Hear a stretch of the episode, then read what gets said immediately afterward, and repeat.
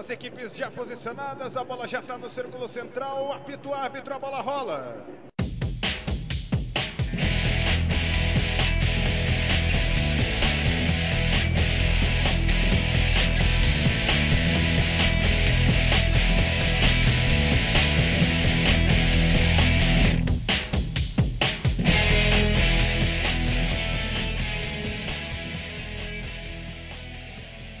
Salve, salve galera! E tá no ar mais um episódio do nosso Círculo Central Podcast.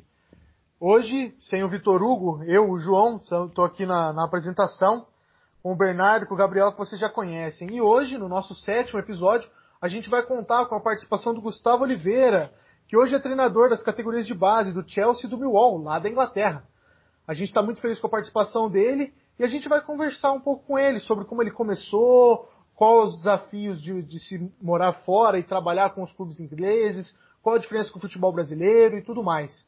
Primeiramente, Gustavo, queria te agradecer muito tá, pela participação aqui com o nosso, no nosso podcast. Para a gente é uma honra, a gente que está tá começando né, nessa profissão de jornalista, então entrevistar uma pessoa com uma vivência muito interessante como a sua, uma carreira muito legal, é, para a gente é realmente um prazer. E queria começar perguntando para você como que você começou no esporte? Como que você na sua infância teve o primeiro contato com futebol? Como que foi isso um pouco para você? Boa noite. Primeiramente aí, espero que todo mundo esteja bem com esse momento que a gente está passando agora, né?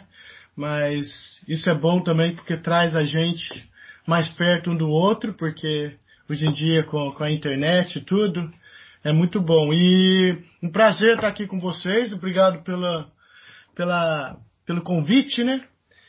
Então, eu. Meu pai, ele era treinador de futebol amador, né? Meu pai, ele, ele, ele trabalhou na Johnson Johnson, então ele, ele tomava conta do, do, dos times lá de futebol da Johnson. E sempre, todo final de semana, tava levando eu para campo de futebol, desde que eu era pequenininho, campo, quadra de futsal. Então, eu acho que é aí que foi, foi já, já, já fez parte da minha vida, né? Eu nem sabia outra coisa sem futebol, porque quando eu comecei a, a, a, a, pensar e ver o que, que era o que, o futebol já estava ali dentro, eu já estava em vestiário, já estava ali do lado do campo, meu pai gritando. Então foi desse jeito que eu me apaixonei por futebol.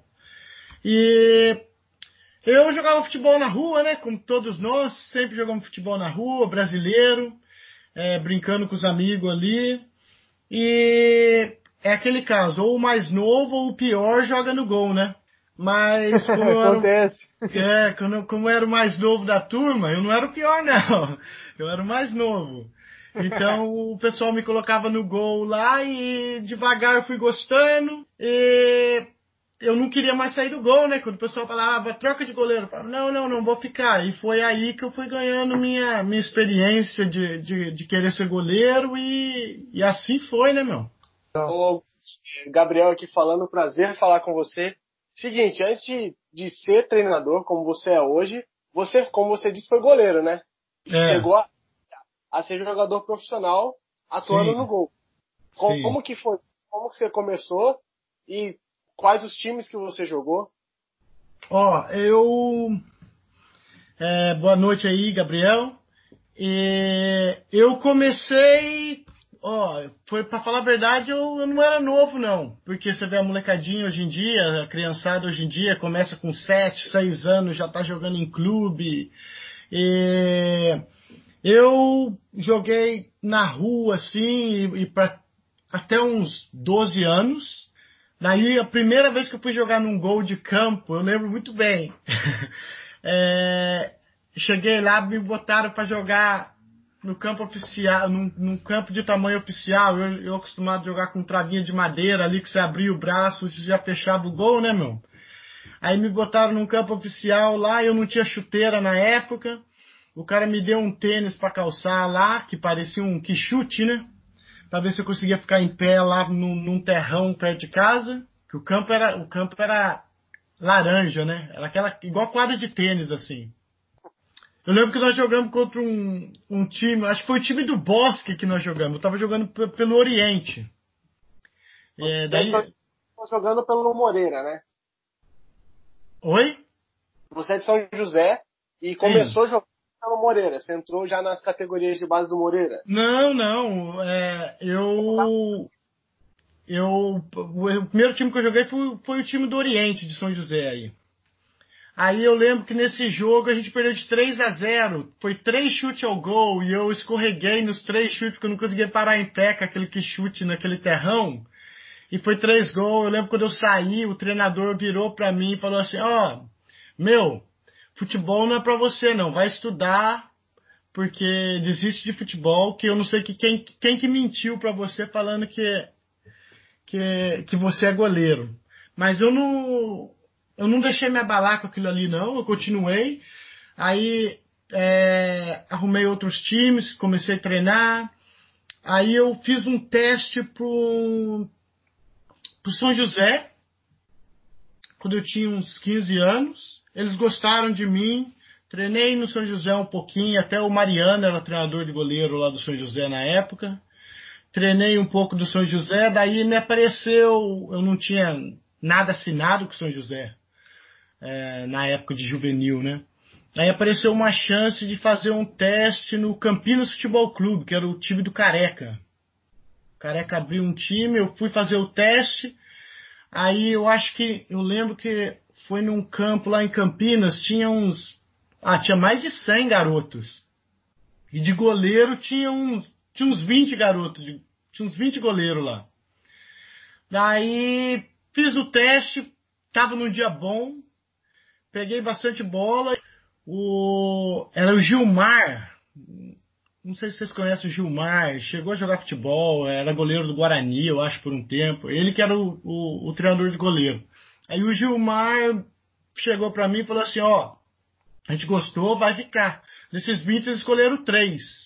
Só que ia funilando, né?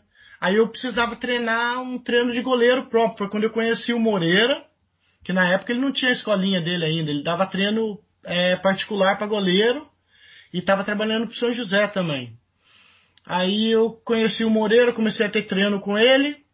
Depois fui para São José e estava treinando com, com, os garotos de São José e voltava lá para Campinas fazer o teste. Eu sei que eu fiz acho que uns seis ou sete testes no Campinas. Ia, depois de um mês voltava, fazia outro e fazia outro, e ia, ia, ia funilando, né? Aí no final eles escolheram três, eu era um dos três, só que eles falaram que não ia dar alojamento, e como a gente não tinha condição financeira para pagar um lugar para me ficar lá, aí eu não pude ir. Aí eu, eu, tudo que eu fiz, aquilo ali me deu meio que uma depressão, né? Comecei a chorar porque eu falei, pô, agora que eu ganhei, agora que eu sou vitorioso e posso entrar aqui, eu não consigo. Mas aí quando eu voltei, o São José me convidou, eu comecei a jogar pro São José e foi, no São, foi o São José que me deu a primeira chance de, de, de jogar futebol bem, né? E aí depois disso você chegou aí pro Queen's Park Rangers da Inglaterra, né? É, Como... não, depois do São José. Até o eu, Queen's Park. Depois do São José eu fui pra Portuguesa. É, portuguesa de, de esportes, né? Fiquei na Portuguesa por um tempo, depois eu voltei para São José. Daí em 2001 eu fui para Inglaterra. Eu vim para Inglaterra é, pro Queens Park Rangers, que no Queens Park Rangers na época era a segunda divisão, né? E até o, o aquele grandão da Inglaterra, o Peter Crouch, não sei se vocês conhecem, que fazia o robô, um gigante. É, ele jogava, ele jogava no Queens Park Rangers naquela época. A gente chegou a treinar junto. Cara, ele era gente boa? Engraçado, cara. Só que você viu os outros dando risada, mas eu não entendia nada, né, meu? eu tinha um mas, amigo tipo, assim, italiano, ele meio que fazia umas, uma, ele era goleiro também, ele fazia umas tradução para mim na época lá que o treinador queria, e eu sempre era o terceiro a fazer o exercício, então eu entendia pelos outros fazendo, né? Porque se dependesse deles explicar para mim, eu não ia entender nada. E aí, como é que foi a saída para Inglaterra e saída portuguesa para ir aí? Como é que foi o primeiro impacto com a língua? Você tava com, já estava falando, né, que não tinha, não entendia muito bem, mas como que era viver dia a dia, vida social, né? E sua relação com o clube, com, o futebol, como que era? Sua, como foi sua primeira impressão ao chegar aí na Terra da Rainha? é um, é um país diferente, é, é, é vamos dizer, o, a primeira coisa que me impressionou foi os prédios, sabe? A, a, as casas, porque é tudo de tijolinho à vista e tudo uma igual à outra, né?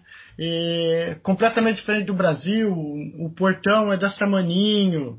Então isso aí eu me impressionei bastante com isso aí, porque é uma coisa que eu nunca tinha visto antes, né? Nunca tinha saído do Brasil. E em termos de, de amizade, eu fiz algumas amizades no clube, vida social, né? Só que era, era treinar e, e embora, comer, dormir, descansar. No outro dia era a mesma coisa e final de semana, se tivesse que jogar fora, viajava.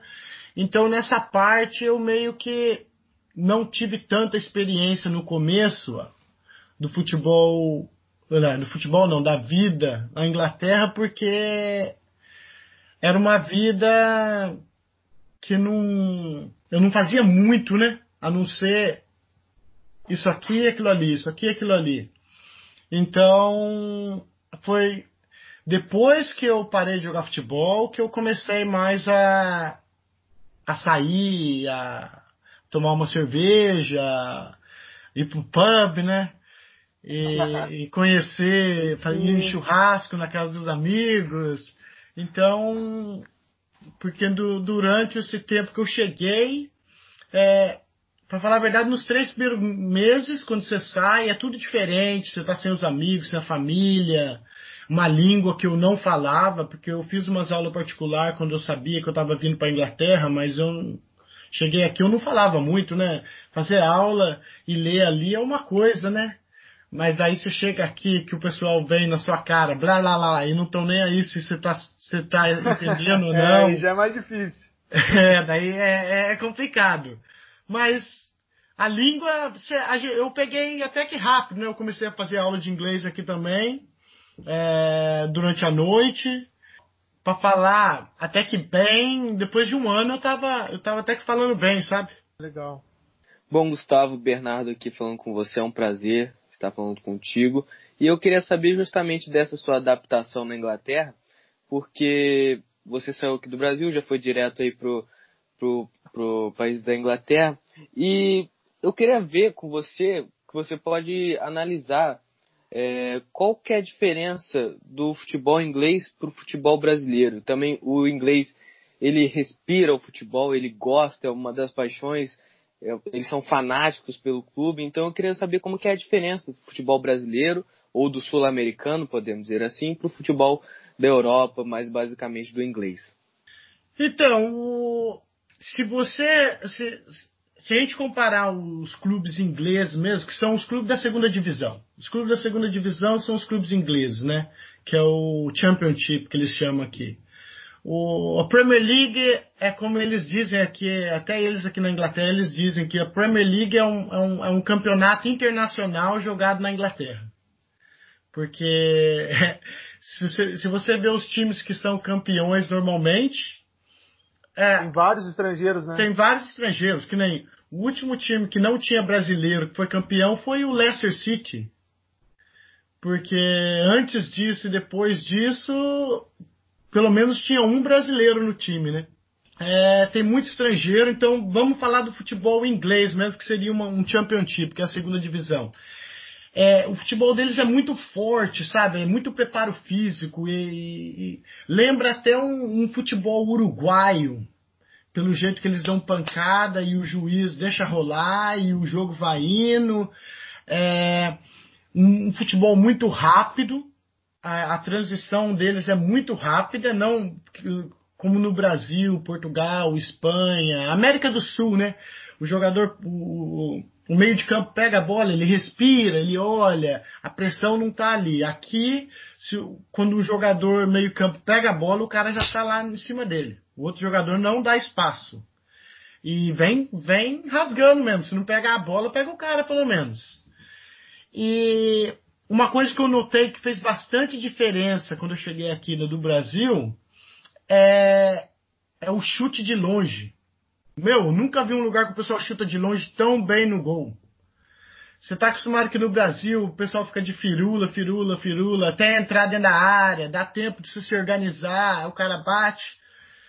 E daí, é, tá certo que a maioria da, da, das vezes que a gente chega dentro da área, o zagueiro tá lá e corta, mas no aqui no futebol inglês, você bobeou, o cara tá fora da área ali, se você der um espaço para ele que cabe a bola, ele, ele bate pro gol. E de 10, vamos dizer, metade vai pro gol e vai pro gol perigoso, sabe? Difícil você ver bola subindo, indo para cima, indo lá pra arquibancada. A bola vem que vem raspando o gol. Então, eu achei que isso aí é bastante diferente do, do, do futebol brasileiro. Porque cada, cada país tem já o, o, a cultura envolvida no futebol, né? Vamos dizer, a gente brasileiro tem, tem o drible, tem a, o gingado, né? Coisa que, que você não vê aqui, né? Que é difícil. É, mas já está na nossa cultura. Desde que você é pequeno, você vê Neymar, você vê Ronaldinho, você quer fazer igual. Então a, a, as nossas crianças já querem fazer aquilo e é normal. É, a gente joga futebol aí no Brasil, pelada com os amigos, você não quer fazer gol, você não quer dar chutão do meio do campo fazer gol, você quer dar um monte de perna no amigo, você quer dar um chapéuzinho, para depois, na hora que você está sentado lá comendo um churrasco, você, você, você, você ter uma risada, né? Alguma coisa para contar. E aqui não. Aqui você pega a molecada e você fala, ó, oh, pode aquecer do jeito que vocês quiserem. Eles chutam pro gol. Eles não estão nem aí. É, no Brasil todo mundo quer driblar, aqui eles só querem chutar. Chuta, chuta, chuta, chuta. E eu trabalhei um, um tempo com, com, com a escolinha do Barcelona, né? Daí eu fui convidado para ir lá no La Masia para assistir alguns treinos do Barcelona. Que eu fiz amizade com os caras, né? Eu fui lá e na cultura espanhola você já vê, porque cultura espanhola ou catalã, né? Você já vê que é, eu estava sentado lá e a, e, a, e a, garotada vinha, chegava, cumprimentava o treinador, o treinador dava a bola para eles e falava que é seu tempo. Então, ou eles, ou tinha dia que eles faziam 40, 45 minutos de embaixadinha, era só isso que eles faziam. Ou tinha dias que o, que o treinador falava, ó, pode jogar o jogo que vocês quiserem. Eles, eles faziam bobinho, ou eles faziam algum jogo que tem passo envolvido. Então já está parte da cultura deles. É, era difícil você ver um menino de bra, um menino da chutão de fora da área. Eles queriam fazer tabelinha, queria usar o terceiro homem correndo e overlap, né? Fazia tudo isso aí para tentar fazer o gol perto do, do golzinho ali, sabe? Então você já pode ver que está na cultura deles esse estilo de jogo. E para mim, eu ainda acho que, os, que, o, que, o, que, o, que o estilo brasileiro, a cultura brasileira é a melhor que tem. É a melhor que tem para um jogador de futebol. Ah, com certeza. O jogador de futebol brasileiro, principalmente no sentido do jogo individual, né? Não tem, ele é diferente, cara. Não adianta. Ele, ele é diferente. Não... Por isso até que o jogador brasileiro é tão é, assim desejado pelas equipes de fora, né? Ter algum cara com, com outro estilo que vai entrar para incendiar o jogo é uma coisa assim que claro você vê em alguns outros lampejos em outros países, mas o jogador brasileiro que tem esse DNA, né? Isso que eu acho bem legal. É, Gustavo, queria agora também comentar um pouquinho sobre sua carreira como treinador. Hoje você é treinador né, da, do Chelsea e do Millwall, como a gente tinha comentado na abertura da entrevista. Gostaria de perguntar para você como que foi essa transição, né? Se você, quando que você parou de jogar futebol, se você parou de jogar como goleiro e já virou treinador, ou se isso ocorreu depois de algum tempo, como que foi esse início de carreira, né? O que que você, o que que você passou, né, para chegar a ser treinador? Como que foi esse novo começo, né, de jogador para ser treinador? Como foi essa nova experiência para você? Vamos, vamos, vamos no, no, na raiz do negócio então, né? Quando eu cheguei aqui, o, o Queen's Park Rangers, o treinador, ele não estava interessado num goleiro jovem. Eu tinha 19 anos quando eu cheguei. Então eu vim mais por diretoria que achava que era um investimento bom para o futuro e as coisas assim. Então eles já tinham quatro goleiros que eram idades mais velhas que eu e não precisavam de mais um. Então eles decidiram me colocar, porque eu tinha só 19 anos, e aqui eles têm, abaixo do primeiro time, né, eles têm o sub-23 e o sub-21. Então eu ainda conseguia jogar no sub-21. Mas sub-21 aqui disputa o quê? A FA Cup de youth, né, de jovens. Agora eles estão disputando a, a liga, mas antes não disputavam. Então era só jogo amistoso ou torneios fora do país ou o que fosse. Então é, é, não tem torcida, é difícil, né? Não é. Se fosse a, a FA Cup ainda tem uma torcida, mas o, o resto não, não, não tem tanto, sabe? É mais jogo dentro do, do centro de treinamento. Um time vem te visitar, você faz o jogo ali, aí você vai visitar eles. Não é coisa de estádio, né? Então eu cheguei, era uma coisa completamente diferente que eu queria. Isso aí foi te desanimando um pouco? Você sentiu um pouco disso? Porque, poxa, penso eu, você indo pra Inglaterra, poxa, um começo totalmente diferente, uma coisa bem legal. Pra jogar amistoso, acho que dá uma. Nossa, cara, não sei, você, você se sentiu mais, um pouco desanimado? Então, eu, tipo, no começo eu fiquei meio assustado, porque eu falei, nossa, mas eu achei que eu ia vir pra, pra treinar com os, com os grandão, né? E, mas eu aceitei, porque eu era jovem, eles falaram que você, você é um, um uma coisa que a gente está querendo para o futuro, e o treinador falou, e ainda mais por ser brasileiro, porque em 2001 não tinha muito brasileiro goleiro no exterior. É verdade. Acho que tinha sim, tido sim. o quê? O Tafarel, provavelmente é. foi para fora antes disso. Eu não lembro muito de goleiros que é, foram para fora. Agora que você comentou também, eu não lembro de nenhum outro nesse período aí. O Doni até surgiu um pouco depois. ah, o Doni veio depois Roma, da Roma, Mas é. foi depois, é, bem depois. Então, é, também não lembro. O Dida veio depois também, né? Pro Milan. Uhum. E, então, mas mesmo assim. Aí o, o, o cara até falou aí do treinador. ainda até falou, ó, oh, meu, você me traz um goleiro brasileiro. A Inglaterra tem goleiro melhor que no Brasil. Se traz, vai trazer alguém do Brasil, me traz um atacante, me traz um meio campo. Aí eu fiquei ali e tal. Fiquei dois anos com o Sub-21. Aí a gente foi conversar de novo lá. Ele falou: não, não, não está pronto ainda, vai ficar dois anos no sub-23. Aí fiquei dois anos no sub-23, quando fui negociar de novo para poder ir para o primeiro time, treinar, ele, ele disse que não estava pronto ainda, que ia ficar no time reserva, treinava com, com, com o time titular de vez em quando, mas não era nada nada seguro, né? Nada que, ah, não, você já está com o time e luta pela sua posição. Então eu decidi largar a mão.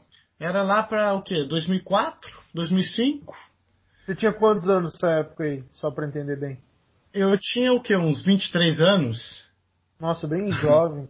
É, porque eu pedi para ser emprestado e eles falaram que não conseguiram ninguém que pagava pelo menos 50% do salário. Hum. Então, é, se eles fossem ter que pagar, eles decidiram eles mesmo ficar comigo, né? Não, não ser emprestado. Daí eu parei de jogar, porque o contrato já estava acabando e eu não estava feliz. Aí eu falei, sabe de uma coisa? Não quero mais nada com futebol. Mais nada.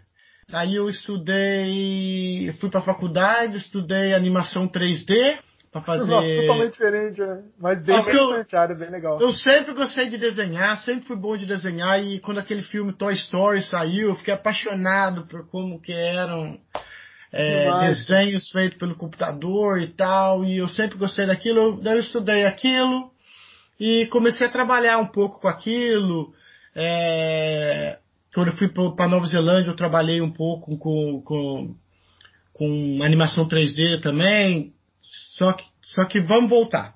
Aí eu estudei e tal, e em 2007 voltei para o Brasil, como eu estava parado com futebol fazia um tempo, eu pedi pro Moreira se eu podia ir ali para ele dar um treino para mim. Aí ele falou: ah, tudo bem, vem. Eu fui lá, comecei a treinar com o Moreira um pouco, ele me deu uns treinos e tinha um, os meninos mais jovens. Ele falou: ah, você quer me ajudar aqui com os meninos?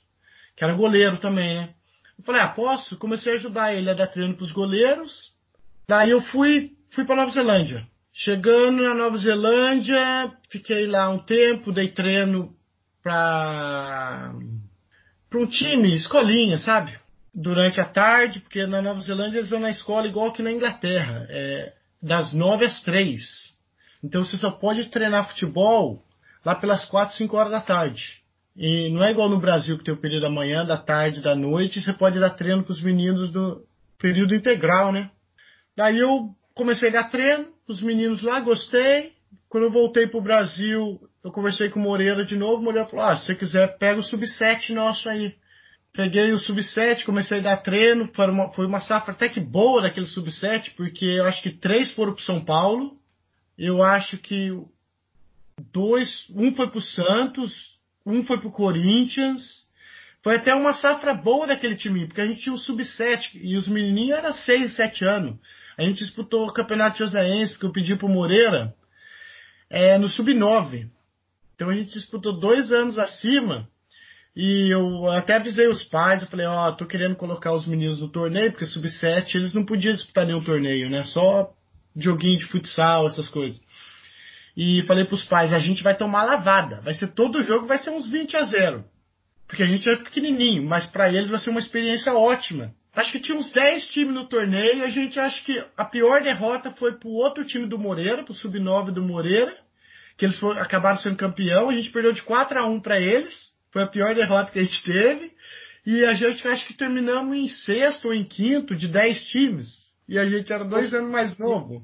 E essa foi sua, essa aí então foi sua primeira experiência, né, como, como treinador. E eu achei foi. bem legal, porque se você comentou que o pessoal já, a criança, né, as criança, a criançada já chegou a, a ir para clube, clubes tão grandes, né, na sua primeira experiência, poxa, eu achei bem, bem interessante, cara. É, não, mas é aquele caso, é o que eu falei pra você, eu dei sorte, foi uma safra boa. É, é. E, Também tem isso, eu... né? Pegou os jogadores bons no mesmo momento tal. É, mas não. ajuda, é... tudo ajuda é... um pouco. E eu trouxe mais, porque eu tinha visto como é que era o treino aqui na Europa, eu tentei fazer com eles mais um, um estilo europeu, sabe? Coordenação motora, uhum. porque eles são pequenininhos. Dei bastante coordenação motora para eles, era era metade, 50% do tempo era coordenação motora, 50% do tempo era futebol. Entendeu? Enquanto no Brasil você já vai direto pro futebol, né? E não tem uma coisa certa ou errada, mas quando, ele é, quando são pequenos e eles aprendem aquela coordenação motora que precisa ali, meu, no, no resto do resto da vida não vai ter problema com nada, né? Nada esportivo. Então foi foi, foi minha primeira experiência, foi com o Moreira ali, e o Moreira me ajudou bastante, porque eu sempre digo, né? Eu sempre digo para meus amigos aqui, se você fala português, não, se, não significa que você é um bom professor de português, né? Então, só porque a gente jogou bola, não significa que a gente sabe ensinar os outros a jogar bola, que a gente vai ser um bom treinador. Não. É, Tem várias sim. pessoas que foram jogador que ganhou Copa do Mundo, Champions League, mas como treinador não. Não rendeu, né? Não, não, não, não fez nada, né? Então, o Moreira e os outros treinadores que trabalhavam no Moreira ali me ajudaram bastante no começo. E isso aí fez bastante diferença até hoje, né? No que eu sou hoje, no que eu consegui até hoje, é graças ao meu começo lá, né? Ô, Gustavo, e depois você chegou até a fazer um estágio no time do São José, trabalhou com a Emily Lima, né? Inclusive, treinadora da, da seleção brasileira e foi parar na Inglaterra de novo. Como que foi essa história aí até você chegar aí em Londres, onde você está hoje? Como treinador, né? Então, eu eu sempre gostei de futebol feminino, porque quando eu, quando eu cheguei aqui, é, o futebol feminino aqui era mais visível. O, eu sempre tinha gostado, mas nunca tinha, tinha tido uma experiência, porque em geral falando da, da minha opinião, futebol feminino é mais limpo, sabe? É, é, é, as jogadoras vão, elas querem a bola, não tem esse negócio de ficar caído no chão rolando. É, a força física não é igual à masculina é, e, e, e velocidade, mas em termos de técnica, elas não estão tão abaixo, não. Estão quase lá. E é um futebol mais bonito de se ver. É um futebol mais organizado, vamos dizer. Quando eu estava dando treino no Moreira, eu consegui entrar em contato com o São José para para ver se eu conseguia fazer um estágio lá, né? Porque o time do São José naquela época era um time bom e a Emily estava lá, a Emily tinha já trabalhado com outros clubes, a, em, a Emily já tinha jogado futebol também lá na Espanha. Então era uma experiência que para mim eu só tinha a ganhar. Então eu fui lá trabalhar com ela, fui bem recebido por ela, pelo por um grande amigo meu que é o Silvio, que é preparador físico, ele está morando acho que na Tailândia hoje, fazendo preparo físico lá, é, que já tinha bastante experiência no futebol brasileiro aí, em base, em, em, em primeiro time masculino. Foi bom, aprendi bastante com a Emily, é, vendo o treinamento, até no último ano, no, último ano não, no finalzinho do ano, a Formiga chegou a estar tá aí jogando lá no São José também, e é bom você ver jogadoras de, de alto nível, você vê a diferença do, do jeito que eles jogam e tem bastante, fiz bastante amizade, tem, tem amigas uh, que estão no Corinthians hoje, como por exemplo a Paulinha, fiz bastante amizade com a Paulinha, lateral direito do Corinthians. E para mim foi bom, eu só tive a ganhar com aquilo. E depois disso aí, eu quando eu tava já para que eu tava esperando meu visto para Inglaterra e tudo, quando eu, quando eu vi que eu recebi o visto, que eu tava para ir embora em uns, em uns dois meses para frente, Daí eu, eu parei de trabalhar, mas ainda estou em contato com o Silvio, com a Emily, a gente sempre conversa, com o Moreira também. Daí eu saí do Moreira, saí lá do São José e vim para aqui para Inglaterra, né? Só que quando eu estava no São José, por incrível que pareça, eu já brincava com, com os meninos, porque eu sabia que eu vim embora para Inglaterra, porque minha esposa já tinha visto, já tinha vindo para cá até, né? Porque eu estava esperando meu visto, ela veio para começar a organizar casa, trabalho, tudo isso pra gente, né? E eu brincava lá. Brincava não, eu falava sério, né? Eu falava, ó, quando eu for para Inglaterra, eu vou, vou trabalhar pro Chelsea. Porque o, o Chelsea é uma das melhores bases que tem lá na Inglaterra e eu quero trabalhar pro melhor, né, meu? E até o filho do Moreira, o Cleverson, me chamava de Guardiola. Eu falava, é Guardiola, vai lá, vai lá. Daí eu, quando eu cheguei, eu já mandei meu currículo para pro Chelsea, eles falaram, ó, oh, você precisa ter o nível 2, da, que é que nem uma licença C aqui da UEFA, né? Aí eu já fui, fiz o curso nível 1, fiz o curso nível 2, porque não é tanto por experiência, é mais por pelo papel também, né? Não adianta você só ter experiência, mas se você não ter os certificados aqui, você não arruma nada. Então, fiz os cursos, aí acho que esses cursos demoraram o quê? Uns 5, 6 meses e entrei em contato de novo com, com o Chelsea. Eles falaram: ah, vem para uma entrevista. Gostamos do seu currículo, vem para uma entrevista. Eu fiz a entrevista verbal, eles marcaram um, uma data para mim fazer a, a, entrevista prática, né? E dar treino pro time. No começo é meio. Você fica meio nervoso, né, meu? Não é, não é mole, não. Ter o, os bambambam bam, bam lá da base do Chelsea, de braço cruzado, te assistindo e as crianças não te conhecem. Você não conhece as crianças, então você não sabe o tanto que você pode dar para eles, né? Que tipo de exercício. Mas deu tudo certo, eles gostaram e falaram, ó, oh, é, a gente entra em contato. Aí tem todo um tem todo um processo aqui que é diferente do Brasil. No Brasil a gente chega, eu não sei como está agora, não posso falar agora, mas quando eu trabalhei no Brasil, você chega, você arruma o serviço, você trabalha. Aqui você tem que fazer o curso de primeiros socorros antes. Um outro curso que é cuidando das crianças, que é todo um cuidado que você tem que ter com crianças. Se a criança, se você consegue notar que a criança está sofrendo abuso em casa, ou, ou a criança está tá sofrendo bullying na escola ou, no, ou dentro do clube, entendeu? É, tem um lado psicológico por trás. Você além sim, de treinar, ter todo esse cuidado por trás para cuidar assim da criança tanto dentro quanto fora de campo. Sim, sim.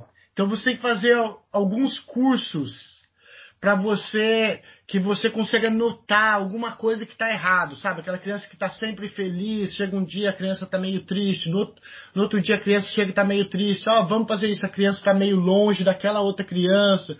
Então você já começa a notar que alguma coisa está errada e, e, é e, tem todo um jeito de como lidar com a criança. Que nem, por exemplo, se você vai e conversa com a criança e a criança fala, ó, oh, me promete que você não vai falar nada para ninguém. Tem uma regra aqui da Federação Inglesa que você não pode prometer, porque você não vai cumprir. Porque você tem que falar com alguém, você tem que buscar alguém. E antes de você começar a, trabalhar também, tem todo um processo que eles, que eles pegam nossos antecedentes criminais, eles eles querem um antecedente de criminais do país que você morou nos últimos cinco anos. Vamos dizer que eu morei três anos no Brasil e dois anos na, na Inglaterra. Então eu tenho que ter um antecedente criminal daqui da Inglaterra e um antecedente criminal do Brasil que foi três anos atrás. E esse antecedente criminal, todo a cada três anos, a validade acaba, né? Termina. Então você tem que fazer outro. Então tem todo um processo, porque se você foi teve alguma passagem pela polícia, não importa com o que, você não trabalha com criança aqui na Inglaterra. Não pode. Entendi. Nem se você roubou uma bala ali, ou você brigou com seu vizinho e, e foi para a polícia, teve passagem na polícia, não pode trabalhar com criança. Então tem todo, todo um processo, até pra gente que é treinador, a gente tenta se livrar de confusão, né? Tá tendo uma briga ali na rua, você tem que sair correndo, porque se você tá passando perto a polícia te pega, muita coisa pode afetar a nossa vida, né? Aqui na Inglaterra. E, e é, é, bem legal, você, você aprende bastante coisa, sabe? Quando eu trabalhava aí no Brasil, é, já é um, uma coisa brasileira, né? A criança faz o gol, você abraça a criança para comemorar e tal, e, e a criança tá no vestiário, você tá lá com outro treinador no vestiário, o outro treinador tem que sair, você tá lá dentro, tá dando explicação, nada mal na, na cabeça, né? Não tá pensando nada mal.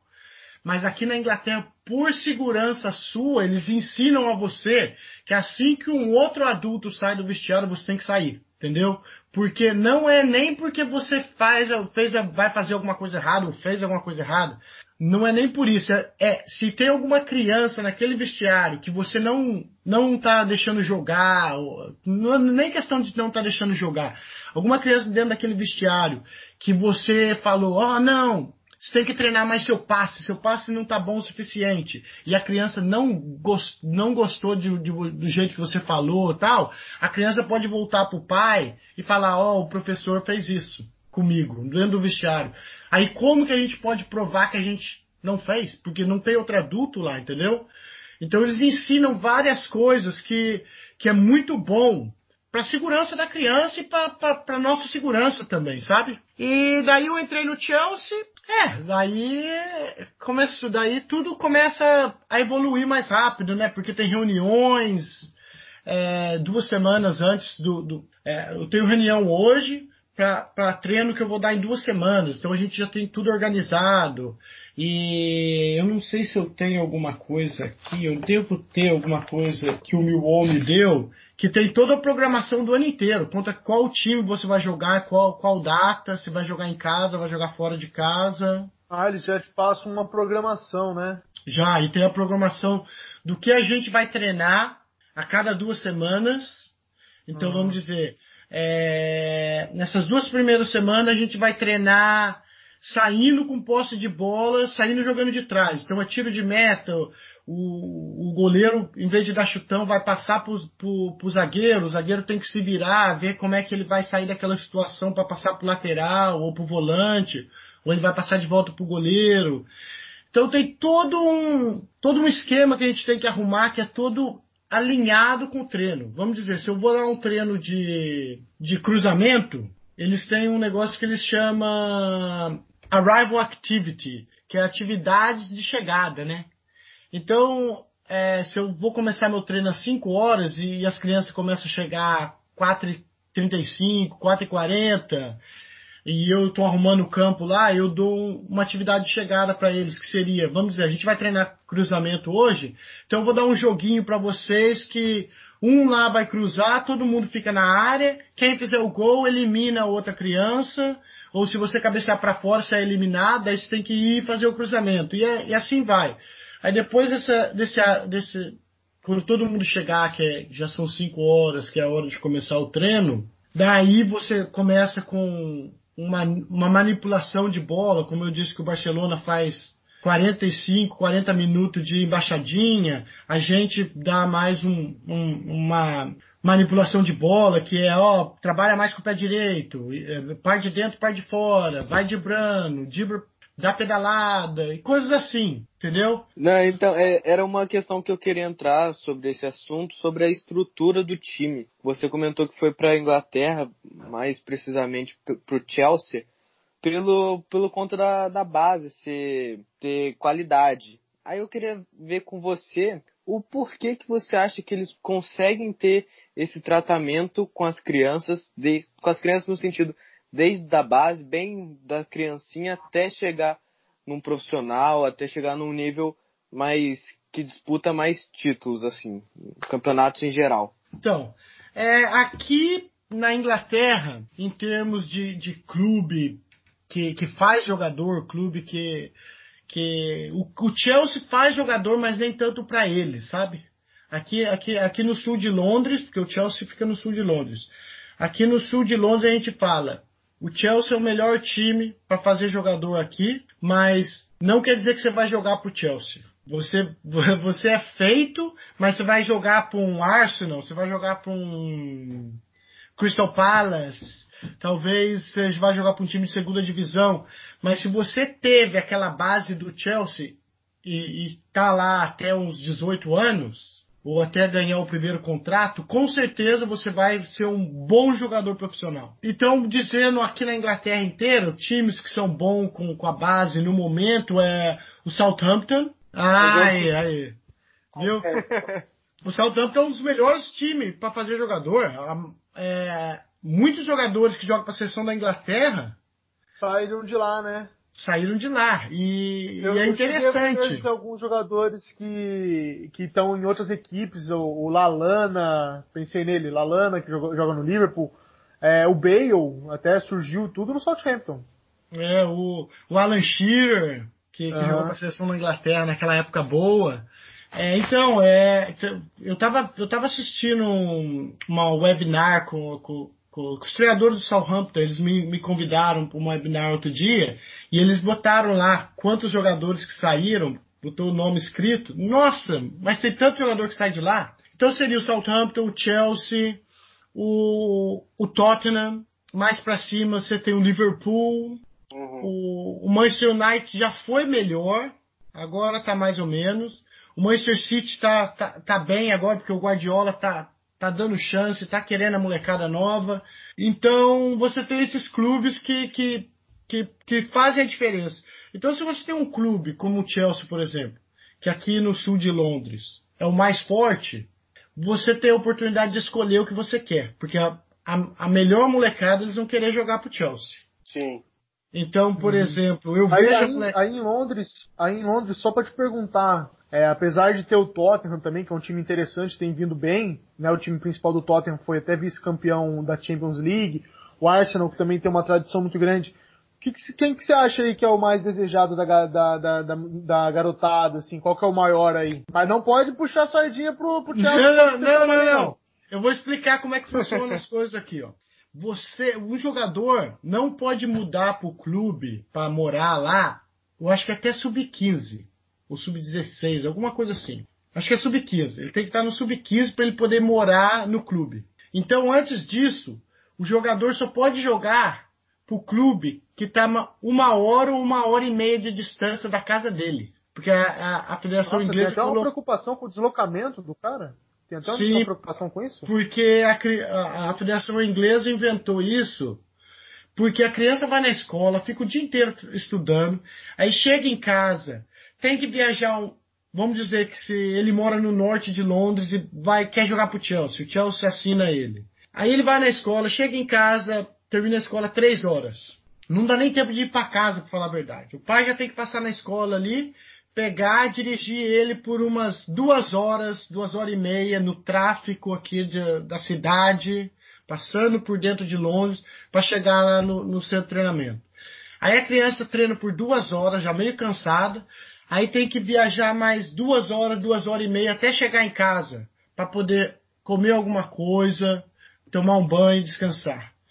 Então, para a criança é muito desgastante, sabe? Eles são crianças no final das contas.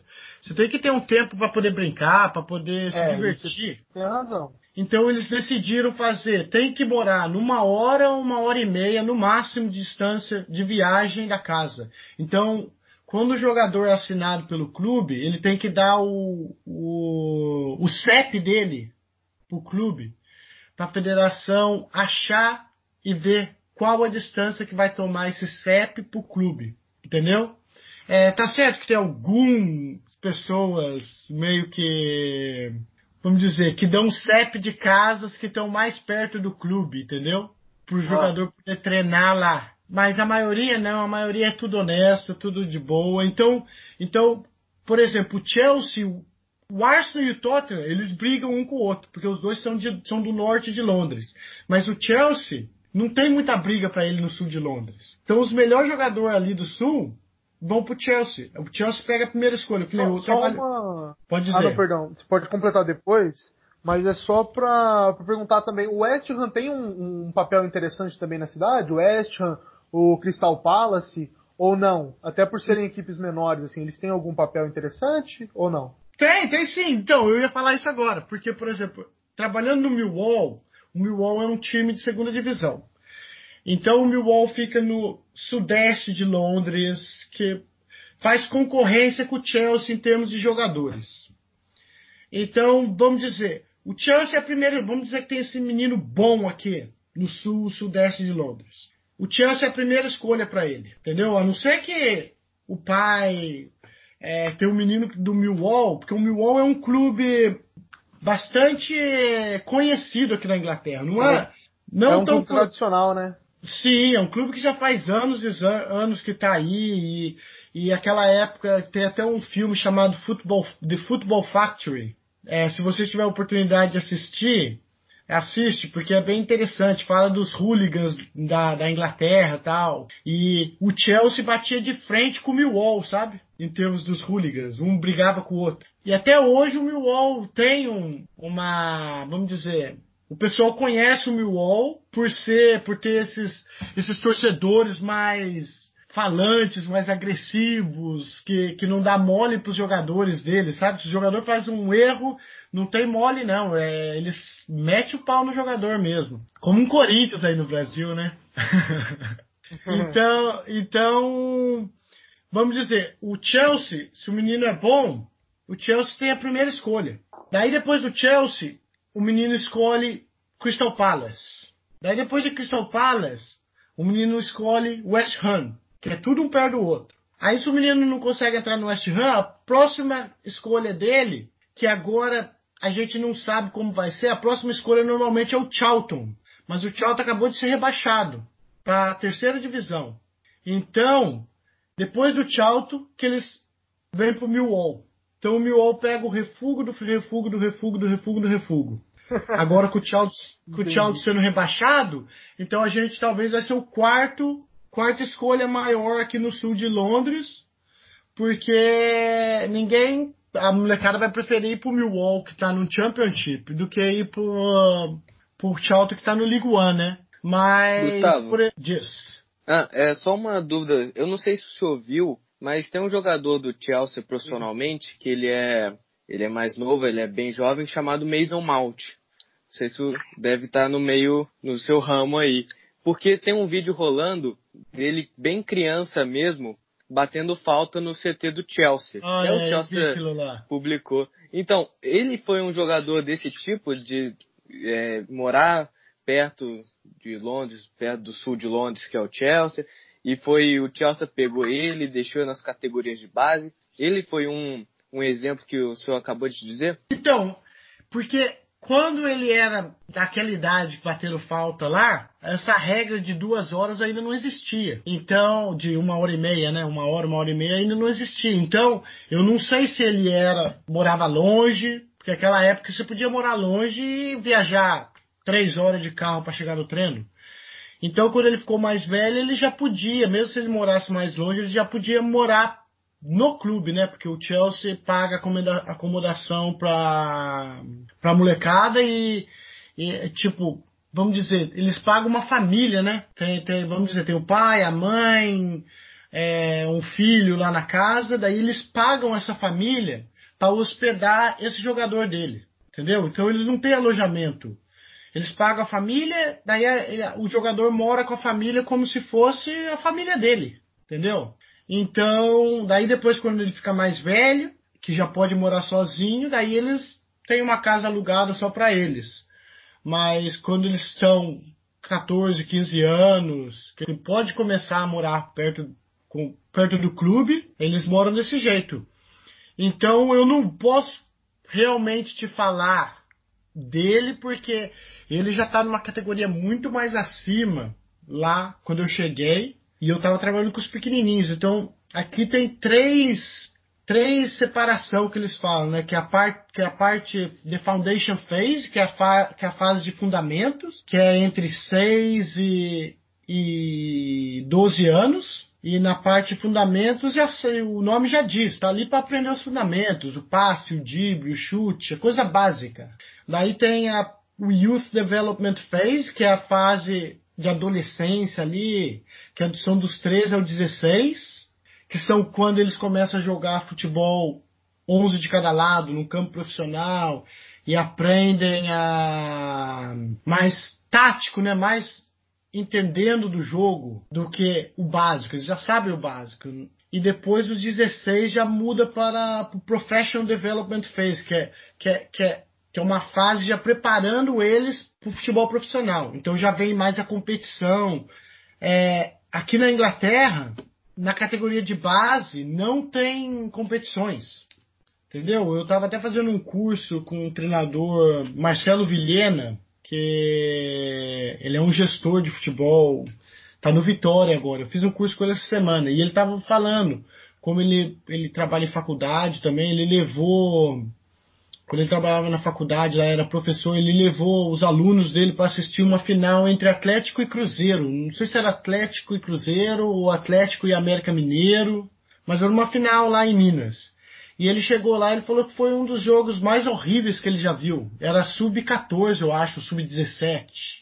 Ele falou que os dois times estavam retrancados porque eles não queriam perder o jogo. Então ninguém atacava, ninguém fazia nada.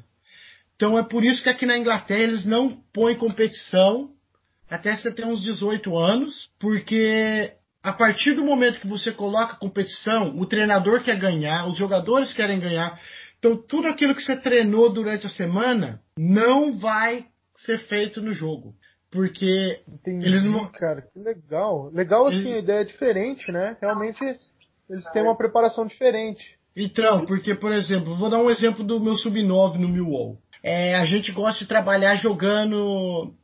jogando lá de trás, igual o Guardiola, né? Mas não porque a gente quer que o jogador seja igual, seja vá jogar para um time profissional que seja igual do Guardiola. Se for jogar, que bom. Mas a gente está preparando o jogador para qualquer equipe que ele vai jogar, ele, ele, esteja confortável com a bola. Então, se o meu zagueiro recebe a bola do goleiro e está com a pressão do atacante, ele tem que se livrar ali quando ele tem 8, 9 anos, ou ele dibra o zagueiro, ou ele faz uma tabela com o lateral, ou ele acha um passe para o meio de campo entre, entre a primeira linha de pressão ali, ele vai errar, porque a parte da aprendizagem é o erro. Erro, erro, erro, erro, erro. Aí, finalmente, depois de 10, 20, 30, 100, dependendo do jogador, ele acha sucesso. Então, chegando ao sucesso, é igual andar de bicicleta, você nunca mais esquece, né? E você tendo um jogo que é amistoso, que não tem. que, que no final das contas eles já querem, eles querem ganhar. Eles querem ganhar. Mas se não tiver aquela pressão que é campeonato, perdeu, tá fora, perdeu, o outro time ganha três pontos. Eles vão querer ganhar, mas ganhar jogando de um jeito que vai beneficiar a aprendizagem deles. Então aquele zagueiro vai pegar a bola. Nossa, tantas vezes aconteceu no Millwall ali que eu tinha um zagueiro que no começo ele estava meio fraquinho, meio com medo, e a gente falou: não, não tem problema, vai, tenta de novo, tenta de novo. Teve jogo que ele entregou uns 4 ou 5 gols para outro time, por quê? Porque o goleiro passava a bola para ele, ele não sabia o que fazer, ele queria dar chutão, gente falava: não, não dá chutão. Pensa no que você pode fazer, se vira. E aí ele tentava dibrar o, o atacante, perdia a bola, atacante, pum, gol. Aí a gente saía com a bola, pá, pá, pá, pá, a bola no goleiro, o goleiro passava para ele de novo, ele não sabia o que fazer, ia tentar dar um passo no meio de campo, passava errado no pé do atacante. Pum, outro gol. Mas é aquele caso, é parte da aprendizagem. Agora, se a gente estivesse jogando campeonato, você acha que, que, que, a gente, treinador, ia falar para ele, não, continua fazendo isso? Não, ia falar, meu, dá um balão para frente, pô. Porque é você tá desse jeito, você tá entregando todos os gols pros caras, a gente vai perder esse jogo. Entendeu? E, pensando nessa evolução dos jogadores, nesse processo da, das categorias de base, Gustavo, você já chegou a trabalhar com algum jogador, chegou a treinar seja alguns anos atrás, ou agora com algum desses jogadores que são considerados promissores na base? Tem algum jogador que você já tem olhado também enquanto você estava treinando e pensou, putz, esse cara é diferente? Tem, tem alguns jogadores. Tem um menino no, no Chelsea que eu acho que ele é sub-13 agora. O nome dele é Rio, que nem Rio de Janeiro. Ele, eu, eu tive a oportunidade de, de treinar ele por um tempo. E, e, o menino é diferente. Ele é diferente. Ele, eu acho que ele um dia joga para a seleção da Inglaterra. Porque ele foi jogar torneio lá no, na França. É, Paris Saint-Germain, Real Madrid, Inter de Milão, estava no quadrangular lá deles. O Chelsea acabou sendo campeão. Ele fez 12, 13 gols nesse quadrangular. Foi o chuteira de ouro. E foi jogar lá na Espanha, Barcelona, é... outros times de nome, sabe? Ajax, Chelsea foi campeão de novo da idade dele. Na época ele, ele era sub-11, eu acho. O menino também ganhou como melhor jogador do torneio, como artilheiro do torneio. Então você já vê a diferença dele entre comparado com os outros, né? Se bem que a gente não, não sabe do futuro, né, meu? Porque ele ainda é pequeno, vai passar pela, pela fase de crescimento e, e tem todo um entendimento que você tem que ter que eles vão crescer, a coordenação motora vai, vai, sim, com certeza, vai mudar um pouco e, e depende do treinador que está com ele também, né? Porque se for um treinador que tem uma, uma sabedoria dessa área e fala, não, o ano passado ele foi o melhor jogador, todo mundo tava falando que ele vai ser estrela e tal, tal, tal. Agora ele já não tá tão bom, não tá fazendo gol, não tá, tá perdendo toda a bola. Mas por quê? Porque o corpo dele mudou, a coordenação dele tá diferente, o toque dele já não é o mesmo, ele sabe que o toque dele já não é o mesmo ele também psicologicamente pode estar pensando, eu não sou tão bom. Então é que o treinador tem que falar, não, é o momento que você está passando, eu vou te dar um tempo, você já vai voltar ao, ao, normal. Mas tem treinadores que não, que não, que não sabem essa diferença, acha, ah, não, foi só fogo de palha, esse moleque aí não vai ser nada. Aí manda o moleque embora e você nunca sabe o que vai ser o dia de amanhã, né? Então quando eles são pequenos assim, tem. Tem um no Brasil aí que eu treinei no Moreira, que ele até estava no São Paulo. São Paulo mandou ele embora por tamanho. É, o nome dele é Miguel. Ele tá treinando no Moreira lá ainda, Miguelzinho. Ele é um menino que eu sempre falei, também falei pro Moreira, falei pros pais dele, eu falei, esse menino um dia vai ser melhor do mundo. Porque se você pensa no Messi, ele é um Messi. Se, se você tenta um menino que tenta ser mais parecido com o Messi, não consegue ser tão parecido como esse menino é. O menino é perna esquerda, ele é pequenininho, ele até teve que é, tomar medicamentos é porque você não me crescer. Você não, oh, Gustavo, é porque você não me viu jogar ainda. é, meu, então. Qualquer dia você manda um vídeo aí, a gente manda buscar Opa. você, meu amigo. Ah, vou, vou mandar aí, agora, ó. depois da gravação eu vou mandar pra você. Você já começa a ganhar em Libra amanhã, ó. Tá louco. Nossa, vou pra galera então vou mandar depois. também. É. é, então, mas tem, tem, tem alguns coisa. jogadores.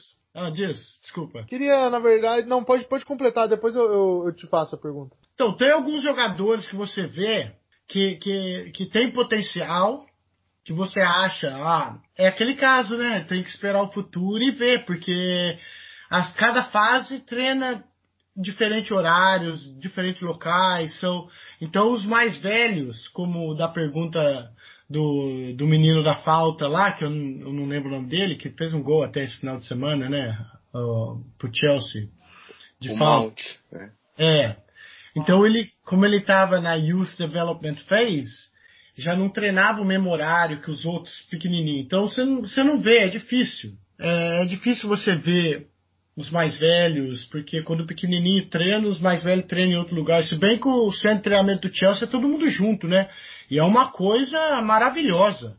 Se você tiver a oportunidade de ir no Google, Google Maps depois e apertar lá é, Centro de Treinamento do Chelsea, Cobham, que o nome é Cobham, é, você olha pelo Google Maps, você vê o tamanho do lugar, porque tem time profissional, aí tem o sub-23, sub-21, sub-18, tem o feminino profissional, as meninas da academia feminina, da, da base né, feminino, aí tem as bases dos, do, dos meninos masculinos, até a, a pré-academia ali, né, que é a pré-base, é um, é um negócio, nossa, maravilhoso, o melhor CT que eu já vi. Legal. É, Gustavo, eu queria te perguntar só uma coisa assim em relação que hoje, né, já que na, na entrevista você comentou um pouco de tudo, seu início como jogador de futebol, como goleiro, sua passagem na Inglaterra, depois você voltou para o Brasil, começou no Moreira, né?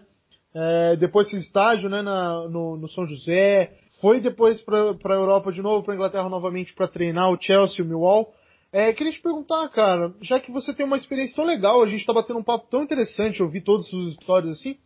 Queria saber, assim, quais pessoas, assim, que você viu, né, na sua carreira, assim, mais te, te impressionaram? Se você tinha algum ídolo que você conseguiu conhecer, ou um, tipo, um jogador que você fala, poxa, esse cara é um craque. E eu tive a experiência de conversar com ele um pouquinho, de ver ele em campo, ver ele na beira do campo, que seja, né, se for algum treinador no caso.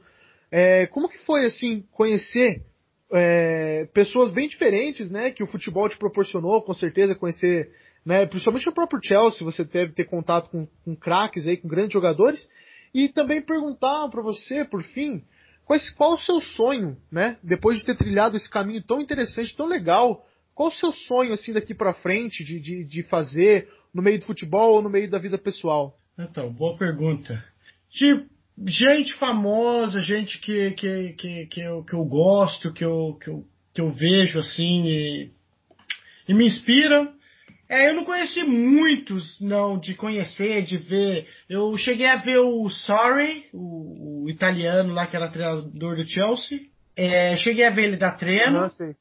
É muito bom, muito detalhista, tem que ser do jeito que ele quer. Se alguma coisa sai um pouco errado, é, ele manda voltar, tem que fazer de novo, tem que fazer de novo, tem que fazer de novo. E ele é até um cara que, pra mim, eu, eu, eu, eu gosto muito da atitude dele, porque ele era ele trabalhava em banco, né? Ele era banqueiro. E ele começou a treinar time amador e queria ser técnico profissional e começou a subir, subir, subir, fez o caminho, trilhou a vida dele, que o pessoal normalmente ia falar isso é impossível, porque é um cara que que não jogou, não, não jogou futebol no nível Champions League, essas coisas, tem menos oportunidade e qualquer pessoa que estava na vida dele ali ia poder apontar o dedo para ele e falar, não, meu, você vai ser treinador do Chelsea um dia? Você vai disputar Champions League? Que isso, tá louco, rapaz. Isso aí não acontece, não. Mas ele continuou e agora até ele foi campeão italiano agora, né?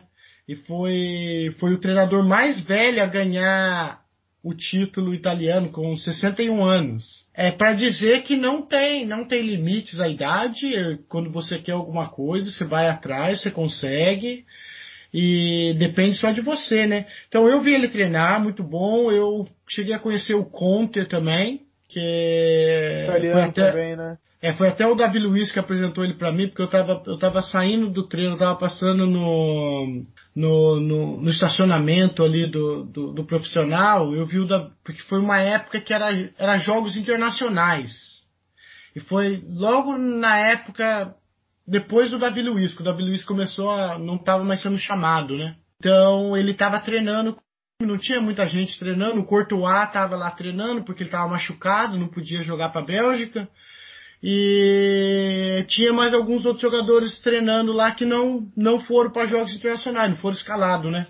E daí eu tava passando, eu ouvi uma gritaria lá, eu olhei no corredor ali, o Davi Luiz estava saindo do, do vestiário ali, gritando, falando bobeira lá, né? Daí eu até falei em português, ô, ô vagabundo, vai trabalhar, rapaz? Aí ele olhou, que legal, cara. Aí, aí ele olhou assim, né? Olhou e tal. Daí ele, ele só tinha eu andando ali. Daí ele falou, em português: Foi você que falou comigo? Falei, foi. Daí ele falou, ah, brasileiro, vem aqui e tal, vem. Daí ele perguntou se eu era treinador. Eu falei, sou, sou treinador da molecadinha. Ele falou, não, vem aqui treinar o time profissional aqui, porque nós estamos precisando de brasileiro para trazer mais uma gingada para esse time aqui, que não sei o que lá e conversei um pouco com ele. Aí o Conte estava saindo do vestiário. Daí eu falei, ah, aquele é seu chefe? Ele falou, é. Eu falei, ô, oh, deixa eu conhecer o cara, meu. Ele falou, não, quer conhecer? Então peraí. Daí ele chamou o cara. Aí o Conte veio. Eu apertei a mão dele, que, que era. Que, que ele, faltava alguns jogos para ele ganhar. para ele ganhar a Premier League. Daí eu até falei para ele, ó, oh, parabéns pelo que tá fazendo aí e tal. Vou tô torcendo aí pra você ganhar a Premier League. Daí ele falou, não, tá, que você quer assistir o treino? Se você quiser, pode sentar ali com a gente para assistir. Não vai ter nada especial, porque são jogadores que estão que não foram chamados, a gente não tá com o time completo aqui, mas pode sentar e assistir. Daí eu tinha que sair para dar treino pro Chelsea também, mas em um outro local. Eu falei, ah, não dá, obrigado, talvez outra hora. E eles são, o cara é bem ocupado, então o cara não vai ficar puxando o saco. Daí ele virou assim para mim, apertou minha mão e falou, tá bom, tchau. E foi embora. então, mas é outro cara que eu vi o treino também quando eu pude, bem, sabe, bem em detalhes. E é bem o treino deles que eu, que eu vi que, é, que, que você vê a diferença quando o treinador é bom e não, e não é, e não tá lá ainda, né? O tanto que eles ensaiam, ensaiam, ensaiam. É igual, é igual um teatro, sabe?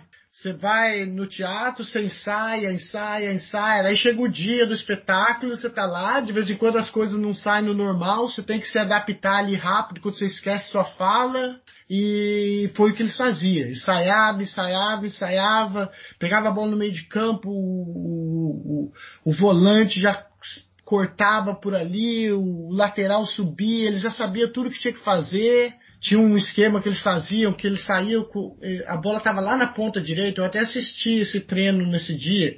Eles demoraram 40 minutos só com o time titular, a bola na ponta direita, e não tinha ninguém. O reserva estava treinando do outro lado lá, porque o reserva não podia saber o que eles estavam planejando. A bola estava na ponta direita, eles passavam a bola, voltava a bola para o volante, o volante virava a bola lá para a ponta esquerda, todo mundo saía da área, o ponto esquerdo subia, de repente eles entravam na área e o Diego Costa esperava no segundo pau, não não ia com eles, voltava para o segundo pau. Então todo mundo olhando para a bola corria, o Diego Costa, essa que era a intenção deles. Aí cruzava, o Diego Costa cabeceava. Aí treinaram por 40 minutos, essa mesma jogada, só isso. Aí trouxeram o time reserva. Aí o time reserva veio e falou: é jogo normal. Pá, pá, pá, Aí chegou, a bola foi lá na ponta direita, os caras cobriram lá do lado direito lá, voltou a bola pro volante, o volante foi, todo mundo saiu da área, o, o, volante já passou pro ponto, o ponta subiu lá, todo mundo foi embora, o Diego Costa caiu no segundo pau, o cara cruzou, o Diego Costa fez o gol. Aí você olha pro cara e fala, meu, não, não, o cara, tudo que o cara fez, saiu o gol. E, e é o trabalho dele, né, meu? Então. É. Cara, que demais. É bem interessante. E agora, no momento, eu me inspiro bastante no Marcelo Bielsa, porque o Marcelo Bielsa uhum. é um treinador que não muita gente fala dele, né? Todo mundo fala é Guardiola, é Mourinho, é Jürgen Klopp, mas o Marcelo Bielsa ele é um treinador que ele consegue fazer bastante coisa com jogadores menos expressivos, sabe? Que nem ele, ele agora o ano que vem o Leeds está na Premier League, eles subiram agora. Mas o futebol que eles estão jogando o jogador que eles têm é uma coisa que, é mérito ao, ao Bielsa, porque ele que, que fez aquilo ali. Porque é fácil você jogar quando você contrata um lateral direito de 40 milhões de libras, que você contrata um centroavante de 180 milhões. Meu, isso aí. Agora você contrata um centroavante de 6 milhões, e você tem que subir seu time para a Premier League, e você joga a FA Cup contra o Arsenal e você perde o quê? Acho que eles perderam de 2 a 1 um. Então é, é, é, é, mérito ao treinador, né? E qual foi a outra pergunta? Desculpa. Eu, é sobre, tipo assim, o que, que você gostaria de fazer no seu futuro, ah, é. sabe? Que não você já tem uma história super legal, assim, se você tem algum sonho, ou na profissão, ou fora, você estava até comentando, né? De, de talvez ter alguns projetos na Oceania, né? Que você tinha comentado de fazer algum projeto de desenvolvimento do esporte lá em alguns países pequenos. Conta um pouquinho aí o que, que você planeja, o que, que você tem vontade de fazer ainda. Eu até a minha a minha esposa ela é ela é life coach. Então ela, ela me ajuda bastante a me, me concentrar no que eu quero e eu tenho meu a minha a minha final goal, né, que a minha meu objetivo final, é a minha meta final que a minha meta final é, é ser um treinador de primeiro time, de, de, de primeira divisão. Pode ser, porque aqui tem o manager e head coach, né? Que o manager é que faz a maioria das coisas, o head coach está lá para treinar o time. Eu sou um cara que eu gosto mais de, de, de dar treino, eu gosto mais de estar no campo, mas se um dia tiver a oportunidade de ser um manager também, por que não, né, meu? Trazer as minhas próprias ideias, eu tenho bastante ideias. A minha, a minha meta final é, é ser um, um treinador de futebol profissional. Não importa o país, não importa a liga, porque o que vier a gente vai levando e vai, e vai mostrando o que a gente pode fazer e vai subindo, né? Devagar as coisas vão chegando ao local certo. Tenho metas menores, que cada ano eu ponho uma meta para mim, e cada mês eu ponho uma meta que vai me aproximando a meta do ano. Como, por exemplo, a minha meta do ano passado era trabalhar com, com, com um time de 11 de cada lado, né? Porque eu trabalhava no Milwaukee, era, as criancinhas eram 7 de cada lado. A minha próxima meta era para trabalhar com 11 de cada lado, para mim trabalhar mais na parte tática e tudo. E a, eu consegui, porque agora eu vou pro Sub-14 ano que vem. E a próxima, minha próxima meta é fazer um curso que chama Advanced Youth Award. É um, é um curso que é mais sobre o. É, você aprende a lidar com um indivíduo, não como, como um time. Porque aqui a gente fala o individual, o, o grupo e o time inteiro. Que seria o individual seria o zagueiro central. O grupo seria aquela linha de quatro. E o time inteiro é o time inteiro. Então é mais é, focado ao, ao individual. Então, é, o que cada jogador está um pouco atrás, tem que aprender mais. Como eu planejo um treino que o meu zagueiro possa trabalhar mais o passe e o meu meio de campo possa trabalhar mais o controle e o meu atacante possa trabalhar mais o, vamos dizer, a defesa, né? A pressionar. Então eu tenho que formar, é, esse curso me ajuda a formar um treino que eu possa colocar tudo isso. Tá certo que eu não vou conseguir fazer para todos os jogadores todo o tempo, mas conseguir formar metas, né, desafios para cada jogador individualmente. Vamos dizer, mesmo se eu consiga três. Ó, hoje você aqui tem que trabalhar mais. É, vamos, vamos ver, o seu desafio é, é, trabalhar mais no passe. Então, você faz um, um, treino que o lateral vem mais receber. Então, o zagueiro tem que saber passar mais. Ou um treino que você quer que o lateral passe bolas longas, que nem o Davi Luiz, uma bola longa invertida. Ou o zagueirão holandês lá do Liverpool, como é que é o nome dele? Van Dijk. Dijk. Dijk. Uhum que dá aquele espaço longo, oh, eu quero que trabalhar isso aqui. Então, então você faz um, um, treino que a defesa tem que pressionar, que o, que o ataque da, do, do, time adversário tem que pressionar mais e, deixa, e, e, você manda o lateral subir mais. Então força essa bola longa, porque não tem esse passe mais do lado porque o lateral subiu. Então coisas assim. Então esse curso é o, o próximo que tem na minha meta. Então para esse ano é esse curso é o que eu vou focar em, em terminar esse, em, em fazer esse curso. E daí no ano que vem, quando eu terminar esse curso, eu foco em fazer a minha licença A da UEFA, né? Porque eu fazendo licença ah, A da legal. UEFA, aqui na Inglaterra com licença A você já é permitido trabalhar como head coach, não como manager, mas como head coach na Premier League. Então já abre mais portas. O que eu estava falando da, da Oceania, que eu até conversei com você, é criar um projeto para criar um desenvolvimento em futebol mais na, na Oceania, né, com crianças, porque clubes por lá na Oceania, eles não têm tanto futebol. O rugby é o primeiro esporte deles. Então as crianças largam a mão do futebol muito cedo. Então o, a seleção desses países, eles sofrem por não terem adultos que saibam jogar futebol. É, então se a gente forma. É, se, for, e assim, se for pegar a República de Fiji, eles disputaram, acho, a última Olimpíada, a Olimpíada que teve aqui no Brasil, é, e perderam para todo mundo, entendeu? Então, é porque não tem. Já não tem tantas pessoas na, nas ilhas lá, né? E, e se funilar o tanto que joga futebol é bem pequeno. Mas não só os que jogam futebol. Dentro desses que jogam futebol, quem realmente tem potencial para jogar futebol num nível alto. Então, vamos dizer, ah, se, sim, sim. se a ilha tem 100 pessoas, 10 jogam futebol, desses 10, se você tiver sorte, um tem nível bom o suficiente para jogar no nível que internacional. Então, o meu projeto seria mais ir e dar treino para as crianças e daqui uns 10 anos eles teriam mais opções com adultos que saibam jogar futebol. Entendi, cara. Demais. Queria te falar o seguinte, queria na verdade te agradecer, tá, pela pelo seu tempo aqui com a gente, esse bate-papo que eu acho que foi muito legal. Sua carreira é muito interessante.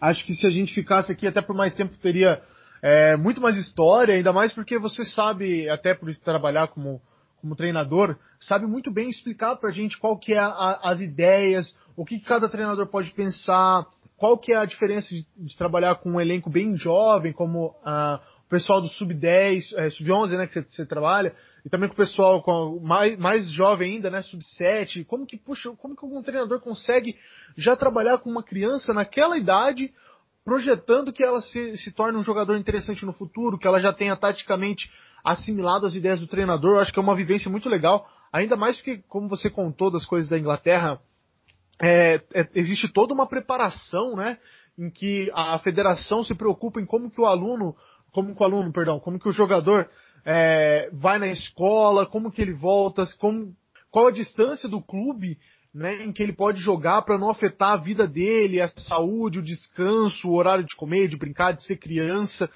Sinceramente, acho que você teve uma, uma visão que eu, que eu sinceramente nunca vi em alguns outros treinadores, nunca vi chegando a comentar nesse ponto.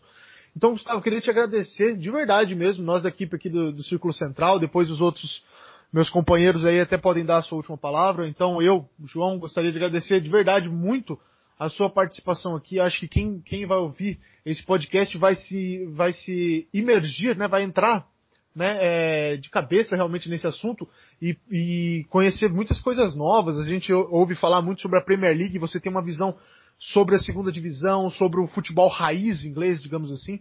E eu acho isso muito legal. Então, nós como, como comunicadores, né, gostamos muito de verdade da sua entrevista de hoje. Gostaria de, de novo de agradecer, né, o seu tempo aí despendido conosco. Você que tem uma vida, deve ter uma vida muito corrida. E de ter aqui, né, compartilhado suas ideias, um pouco da sua vida. Então, gostaria realmente de te agradecer de coração sua, pela sua participação.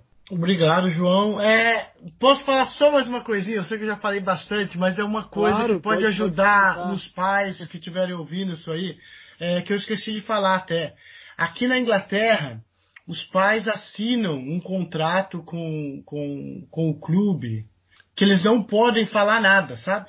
Eles podem bater palmas, eles podem elogiar, mas não podem xingar o juiz, não pode falar nada mal do juiz que já é lei, já está no contrato, e não podem dar nenhuma informação técnica ou tática para a criança. Isso é do treinador. Porque eu achei isso muito diferente quando eu saí do Brasil e vim para cá como treinador, vendo que aqui os pais respeitam o treinador. Porque aí no Brasil até o, o, o seu papagaio sabe mais de futebol do que o treinador. Então, é opinião aqui, opinião ali, e isso aí põe muita pressão. Tem torneira aqui, né? Só na cabeça da criança. Né? É, não, é muita pressão na cabeça da criança. É, é, a criança não vai entender, porque o treinador fala para fazer uma coisa, é. tem tudo treino, chega na hora do jogo, o menino tá sozinho, tem outro menino livre, é pra ele passar a bola, mas o pai tá gritando lá, chuta que eu quero que meu filho passe gol, chuta, chuta, chuta. Então, aqui tem toda uma educação. Se os pais não seguem essa educação de, de, de deixar o menino aprender sozinho, o menino pode até ser mandado embora do clube. Se, porque tem, tem um contrato que eles assinam e, e é bem interessante isso para os pais que estiveram ouvindo aí, porque no Brasil não tem. Eu acho que os pais deviam tomar é, conscientização eles mesmos e deixar o professor fazer o trabalho, deixar o menino aprender sozinho, ou a menina aprender sozinho, porque você não vai no dentista lá, se levar seu filho no dentista, quando o dentista está olhando o dente, você fica, não, puxa esse dente aqui, faz isso aqui. Não, você não fala pro dentista, deixa o dentista fazer o trabalho dele, então deixa o treinador fazer o trabalho claro. também, né? Mas muito obrigado, desculpa aí que eu, que eu tinha tanta informação para passar, isso aí foi só minha metade da informação ainda. Não, então, mas a gente que agradece, cara. A gente que agradece. Gustavo, muito obrigado pela participação. Faço as palavras do, do João as minhas, porque só de saber metade da sua vivência como treinador, vida pessoal, tudo é muito interessante e, e todas essas histórias são, são muito importantes é a gente poder entender realmente como funciona não só o futebol, mas a vida aí na, na Inglaterra, na Europa, e ver que, putz, é, é, uma coisa que é quase intrínseca, assim, é desde pequeno o, o modo de viver, enxergar as relações cotidianas e dentro de campo, a atitude que, o, que os jogadores têm, que as crianças têm, é, é muito interessante. Realmente agradeço muito pelo papo, foi um papo muito proveitoso. A gente curtiu demais estar com você aqui. Obrigado, Gabriel. E Gustavo também, só finalizando o que meus colegas disseram. Muito obrigado pela participação e já já eu te mando o vídeo para você me avaliar para eu ir para aí. Pra Londres. Ah, não, com, com certeza, eu tô esperando, já até eu peguei meu celular aqui, já mandei contato aqui com os olheiros de toda a Inglaterra. Olha. O Jürgen Klopp também é interessado. Ele tá, ele tá, precisando de um atacante oh. ano que vem. Só não sei se então... tá no sub-7. é, Mas muito então... obrigado.